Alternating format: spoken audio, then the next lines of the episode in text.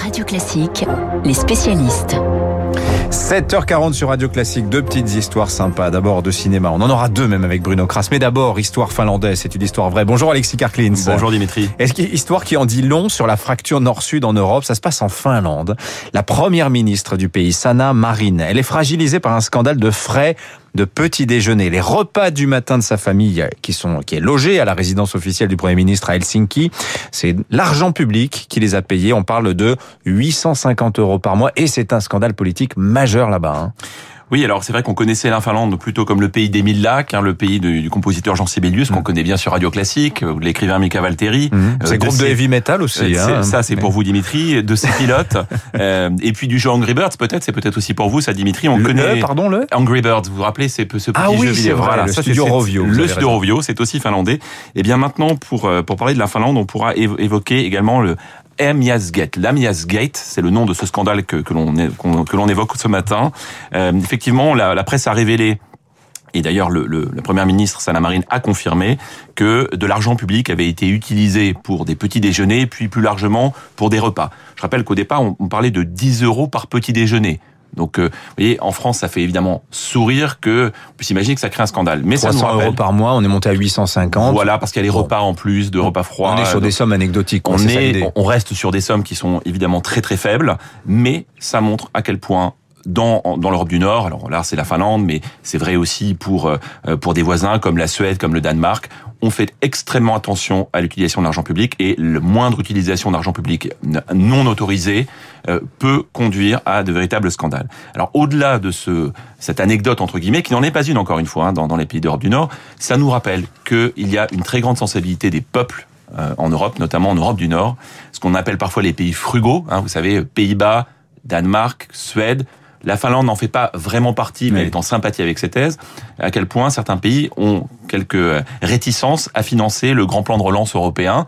Et euh, vous vous rappelez l'été dernier toutes ces euh, batailles homériques à Bruxelles entre les pays frugaux et les pays du Sud. Mhm. Et en réalité, ce que l'on voit, même si la Finlande a fini par ratifier aussi au mois de mai le plan de relance, il y a eu des débats très intenses les Finlandais ont, fini par conclure que, euh, au fond, euh, la Finlande avait plus besoin de l'Union européenne que l'Union européenne a besoin de la Finlande. Mais ça nous montre que, objectivement, il y a aujourd'hui une fracture. C'est Frugo qui réclamait un droit de regard, hein, notamment sur euh, la réduction de la dette des pays du Sud, hein, les fameuses fourmis, le fameux Club Med. Est-ce que vous pensez, Alexis, que cette fracture Nord-Sud, alors que le plan de relance, hein, on voit, il est en, il est en cours de déploiement, l'Union européenne, Bruxelles, est en train de lever l'argent sur les marchés financiers. Nul doute que d'ailleurs la dette européenne va s'arracher comme des petits pains sur les marchés. Cette fracture nord-sud, c'est irrémédiable Elle est, elle est forte et elle va se creuser. Je rappelle que il y a aujourd'hui sept pays qui ont plus de 100% de dette publique sur PIB. Dans les sept pays, vous avez Portugal, Espagne, Italie, France bien sûr, Grèce, Chypre et la Belgique. Donc il y a ces six pays de, on va dire, de l'arc méditerranéen plus la Belgique.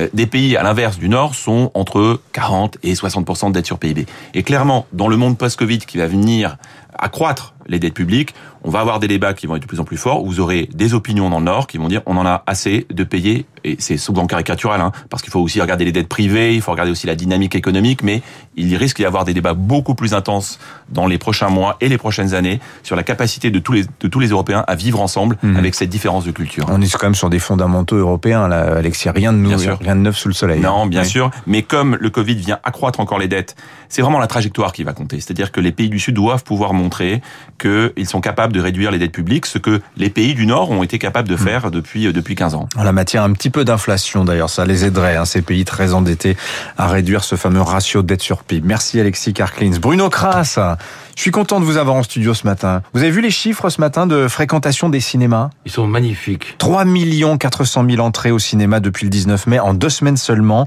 et avec la jauge à 35%, avec le couvre-feu à 21h, sans film américain.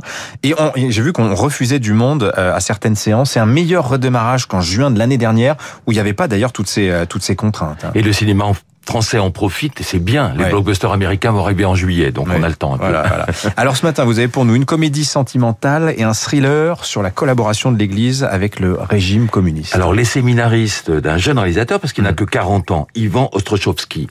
Euh, ça se passe en Tchécoslovaquie dans les années 80. La police secrète infiltre l'Église. Ça se passe dans un séminaire. C'est un film magnifique sur une oppression sourde, silencieuse, un endroit où règne la peur, avec des acteurs formidables et surtout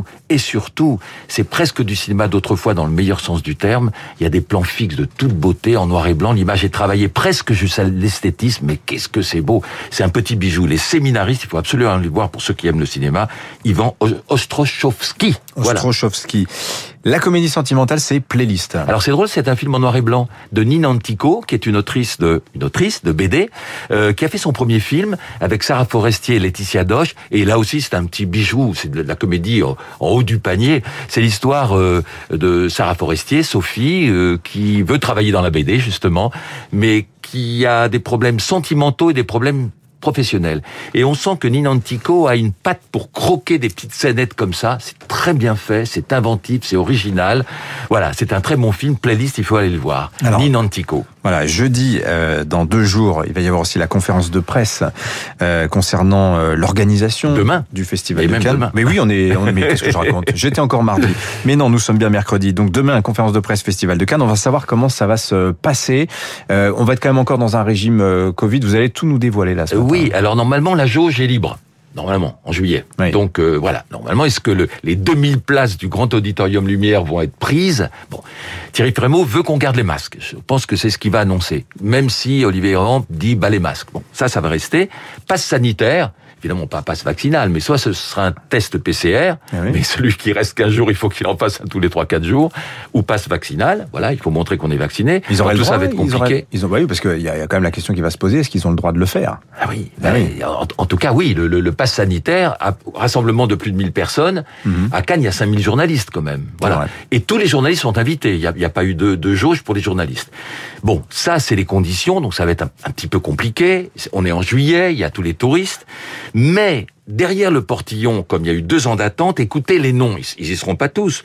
Nadine Moretti, Sean Penn, Wes Anderson, Jen Campion, Joel Cohen, Terence Malik, j'en passe et des... Joel Cohen. Hmm. Et côté français, on a quand même François Ozon, Jacques Audiard, Arnaud Desplechin, Guillaume Canet, tout ça attend derrière le portillon. Et surtout, moi, la plus belle montée des matchs avec Catherine Deneuve. Il devrait y avoir le film d'Emmanuel Berco, de son vivant, film pendant le tournage duquel elle a eu son AVC. Voilà. Tout le monde croyait à l'hôpital que c'était une scène tournée. Non, c'était un vrai accident cérébral. Catherine Deneuve est en pleine forme, elle va être là, de son vivant d'Emmanuel Berco, devrait monter les marches. Et on parle d'un blockbuster américain qui pourrait être, mais là on peut pas rêver, Mourir peut attendre le James Bond. Vous ah imaginez le James Bond qui est prêt au Festival de Cannes? Bon, mais ce sera peut-être pas ça. En tout cas, il y a une attente, hein, je peux vous dire, pour Cannes. en tout cas, vous, on vous sent, on vous sent trépignant, mon cher Bruno. Merci Bruno Kras, Alexis Karklins, nos spécialistes du jour. Dans un instant, dans un instant, les, le journal imprévisible. On va revenir sur la carrière de Romain C'est le fondateur, l'un des grands, l'un des pères du café-théâtre français.